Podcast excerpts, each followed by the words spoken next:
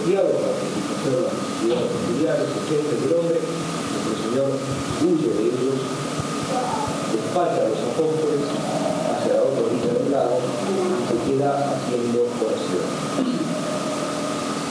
Los judíos habían visto a los apóstoles partir y había una sola barca.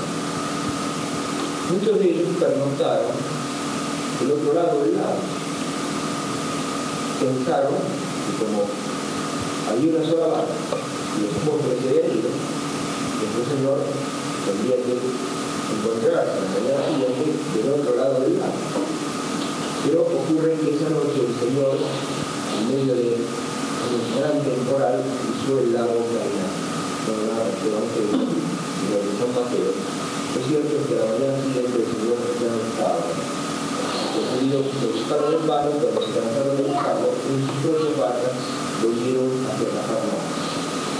Cuando llegan a Cafarnaúm, del otro lado del lago, encuentran al Señor, entonces picados por la curiosidad, le preguntan, te buscamos y no encontramos, ¿cómo viniste acá?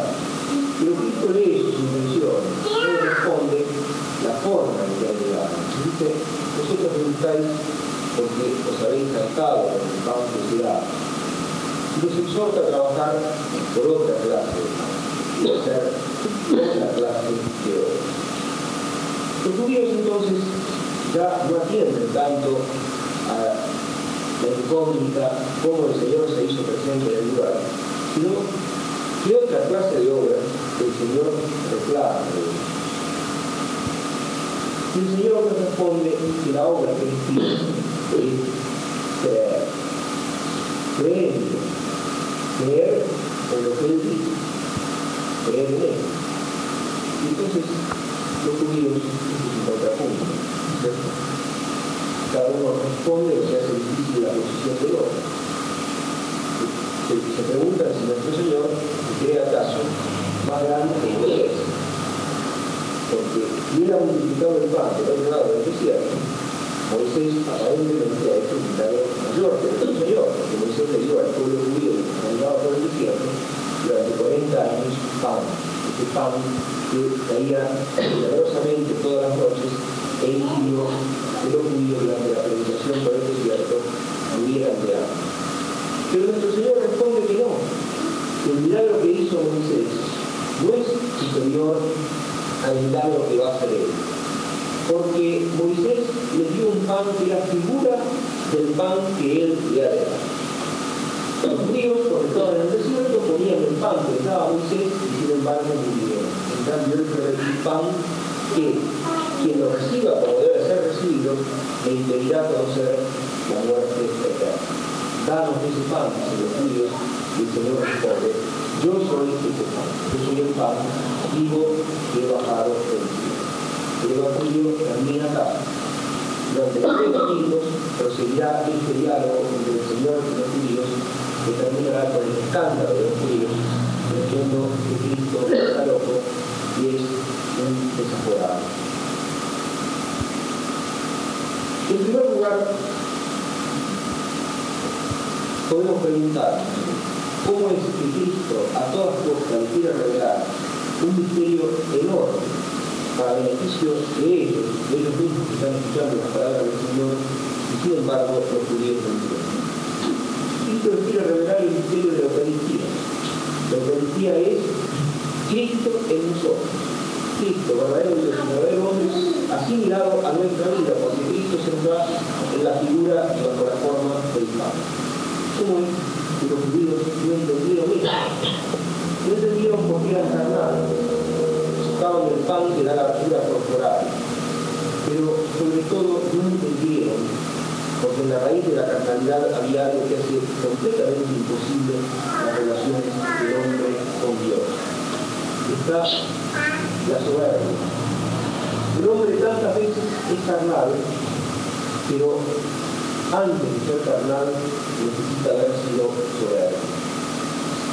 Cristo acá, a lo largo de todo el diálogo, está reclamando la fe de Dios. Porque sin la fe no podemos ni conocer a Dios, ni recibir lo que Dios quiere dar. Pero tener fe en un instancia significa tomar por bueno lo que Dios dice y apoyar incondicionalmente nuestra vida en Dios mismo. La fe nos revela que Dios se quiere dar a nosotros, y quiere apoyar en nosotros. Pero para ello es necesario que nosotros cortemos lazos, los lazos que nos atan a las cosas que son Dios y nos apoyemos incondicionalmente en Dios. Sin ilusiones. De los judíos les resultaba imposible hacer esto. Cuando advierten el misterio de Dios, se dan cuenta que se encuentran ante alguien frente al cual el hombre debe rendirse, debe dar, debe ponerse ilimitadamente en las, manos de Dios, si no quería. Entonces vuelve la espalda a Dios y busca otro tipo de gratitud o de felicidad, con las cosas del mundo, Por eso cuando Moisés bajó del monte con las tablas de la ley, encontró al pueblo de espaldas a la montaña y adorando el cerro de oro. Es estar de espaldas a la montaña significa volverle las espaldas a Dios. Y adorar el becerro de oro significa adorar aquello que abre y cierra las puertas con respecto a todas las cosas del mundo. El oro, el dinero, al que siguen rindiendo junto a los judíos y el día de hoy. Los que van a rendir junto hasta tanto se. Porque mientras no se conviertan, estarán volcados absolutamente a las cosas del mundo. Y el que busca absolutamente las cosas del mundo busca el dinero, porque el dinero compra y vende todo, consigue todo, abre y cierra todas las puertas. De modo que en la raíz de la carnalidad de los judíos había un misterio de aislarse, enclaustrarse en sí mismo, no querer darse a Dios. Dios venía a buscarlos, Dios venía a darse a ellos. Para recibir a Dios es necesario a nuestra vez darnos a Dios, ponernos en manos de Dios, para que Dios nos reciba a nosotros. Y este salto, este salto de la fe, era lo que los judíos no estaban dispuestos a hacer. Y sin embargo eran infelices, porque por más que buscasen todas las cosas del mundo, en lo profundo del alma siente esa por una vida que no da nada este. Cuando Cristo les habla de una vida nueva, del pan de vida, ellos dicen, danos de ese pan. Es la avidez profunda, la inquietud profunda, el desasosiego profundo que está en el fondo del corazón del hombre por la vida verdadera. Y es curioso. El hombre mismo se corta de esa vida, se priva de esa vida, que es la exigencia más honda que lleva, y la más urgente, la más perentoria que lleva en su alma, le resulta imposible saltar hacia aquel que nos ha venido a buscar para dar. Tantas veces somos semejantes a los judíos. Vamos corriendo detrás de mil cosas, de un millón de cosas. Lo que apetecemos, incluso cuando pecamos, es lo que Dios nos viene a dar. Para darnos ha venido a buscarnos, está a las puertas, ya, pero somos nosotros los que tenemos que abrir. Y para abrirnos tenemos que convencer que necesitamos ponernos absolutamente en manos de Dios y renunciar a todo aquello que es incompatible con ponernos en manos de Dios. Es el significado de la primera lectura. Dios le da el maná a los judíos en el desierto.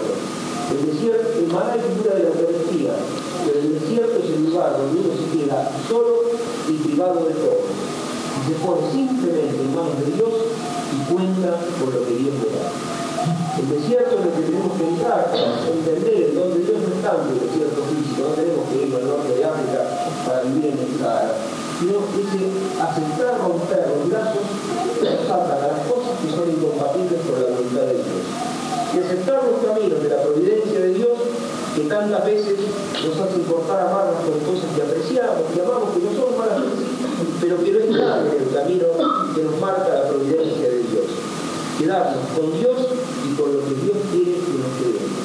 Y de esa manera se hace el alma capaz de recibir el pan de vida del nombre de.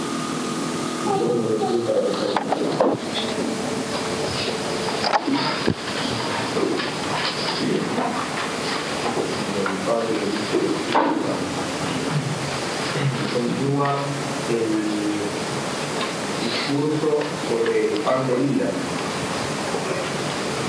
El Señor había multiplicado el pan en el desierto, del otro lado del lago,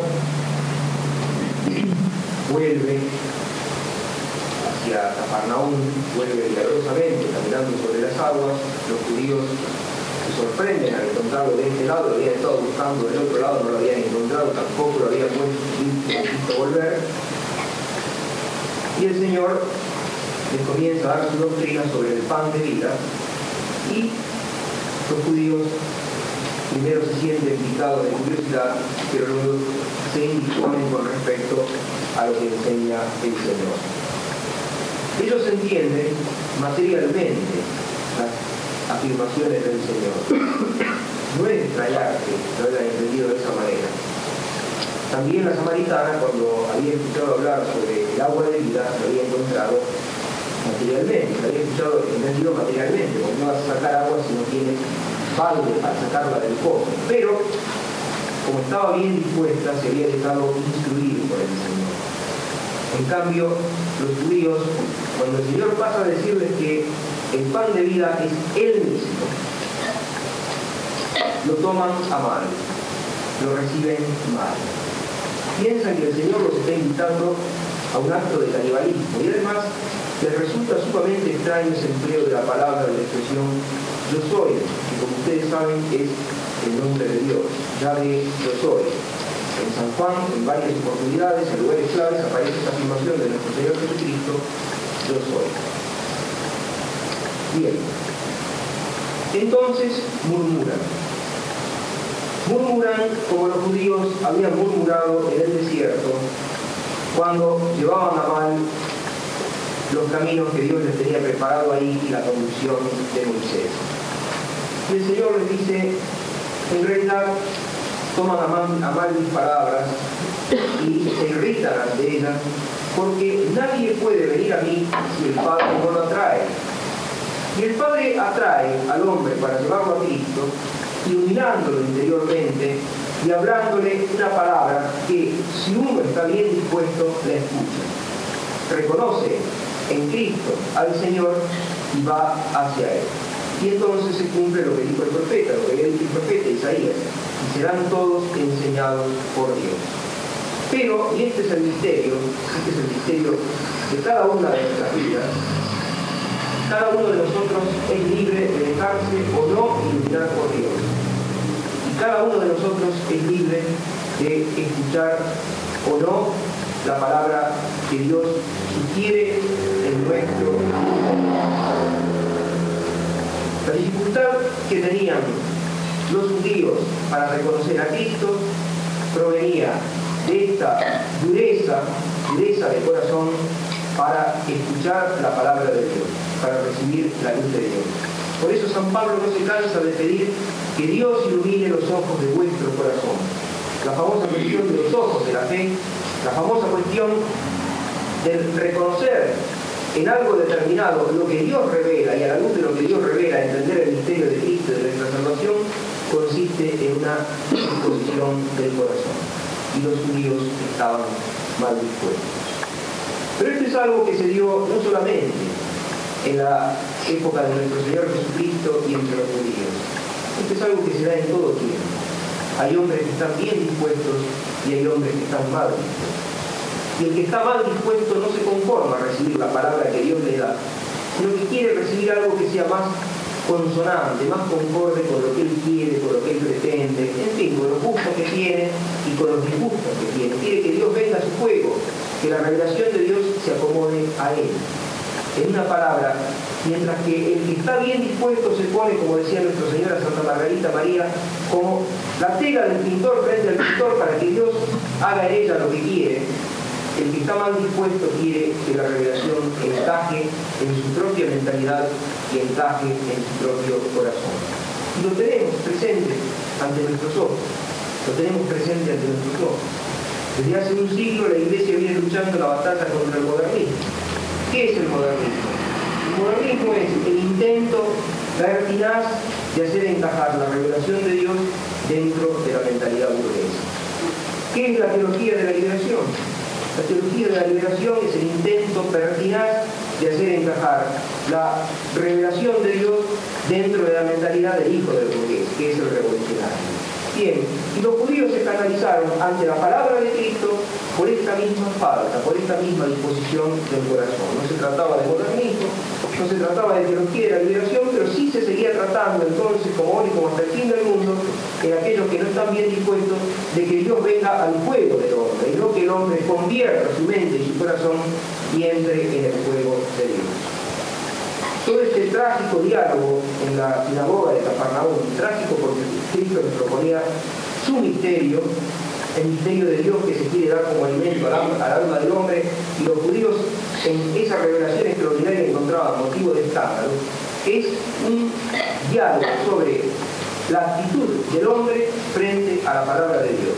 Algunos dicen que este diálogo se trata sobre, en este diálogo se trata sobre la Eucaristía, otros sobre la fe. Pero no se trata ni sobre la fe ni sobre la Eucaristía, sino sobre la palabra de Dios. La palabra de Dios se nos da sacramentalmente en la Eucaristía. Pero para recibirla y para que la vida de Cristo esté en nosotros y nosotros estemos en Él, a la palabra de Dios primero la tenemos que recibir como luz en la inteligencia y en el corazón. La estructura de la misa. Primero se leen las lecturas y luego se confecciona la Eucaristía sobre el altar. Porque a menos que el corazón y la inteligencia estén bien dispuestos, esa palabra de Dios no puede venir hasta nosotros, ni arraigar en nosotros, ni producir en nosotros frutos de vida eterna. Dios, como todo otro ser criado, solo puede dar lo que quiere. Lo que Él tiene para darnos a nosotros, para salvarnos, es su verdad. Pero para que esa verdad llegue hasta nosotros y nos salve, nos haga libre como nos tiene prometido, nosotros tenemos que estar en la actitud de receptividad tenemos que buscar lo que Dios nos quiere dar y no lo que nosotros imaginamos, soñamos, pretendemos. Es decir, hay que aprender, y en esto consiste la conversión, en poner aparte las propias pretensiones, los propios gustos, las propias ambiciones y hacerse como una tabla rasa para que Dios imprima en nosotros lo que nos quiere dar. Por eso la iglesia no, deja de encarecer la vida de oración. Por eso la iglesia nos dice que aún los que nos hemos quedado en el mundo necesitamos tiempos de silencio. Necesitamos tiempos en que rompamos con todo lo que no es Dios y quedemos desnudos en la presencia de Dios para que Dios obre en nosotros sin encontrar dificultad por parte de aquello que está desordenado en nosotros. Bien, el gran subterfugio de los que están mal dispuestos con respecto a la palabra de Cristo será siempre la encarnación. Lo que Cristo les anuncia les resulta intolerable, insoportable, rompe sus esquemas mentales, no están dispuestos a utilizar los esquemas mentales, los esquemas del corazón para aceptar lo que Cristo les da. Y entonces se escandalizan. El eterno motivo de escándalo ante Cristo es la encarnación. Este es hombre y pretende ser como Dios. ¿Por quién se quiere? ¿Qué se cree que es? Es un carpintero, es el hijo de José, es el hijo de María, conocemos a sus parientes ha estado viviendo en esta región hasta los 30 años, porque Cafarnaúm también está en la Vendega. Conocemos a él y conocemos a los que lo conocen y de repente viene con esta palabra, no, es intolerable, escandalizan y se van. Y Cristo les recuerda que ya Dios desde antiguo venía reprochando a Israel porque no estaba dispuesto a escuchar su voz. Justamente en el Salmo introductorio del breviario todos los días rezamos, ojalá escuchéis hoy tu voz, no cerréis el corazón como el medio. Aquella cerrazón del corazón en el desierto prefiguraba la cerrazón del corazón de los judíos, y no solo de los judíos, sino de todos aquellos que endurecen el corazón ante Dios. En una palabra, Dios nos puede dar únicamente lo que tiene. Lo que tiene para darnos es el mismo. El modo supremo de comunicarse a nosotros en esta vida es por medio de la Eucaristía. Pero para que la Eucaristía venga como pan de vida para nuestras almas y sacie el hambre y la sed de nuestra alma, que es demasiado profunda y no se apaga, no se acalla con nada que sea creado, primero Dios tiene que venir a nuestra inteligencia como luz. La palabra de Dios, antes de venir sacramentalmente, tiene que venir como revelación que nosotros aceptamos, con respecto a la cual conformamos nuestra vida y la obramos.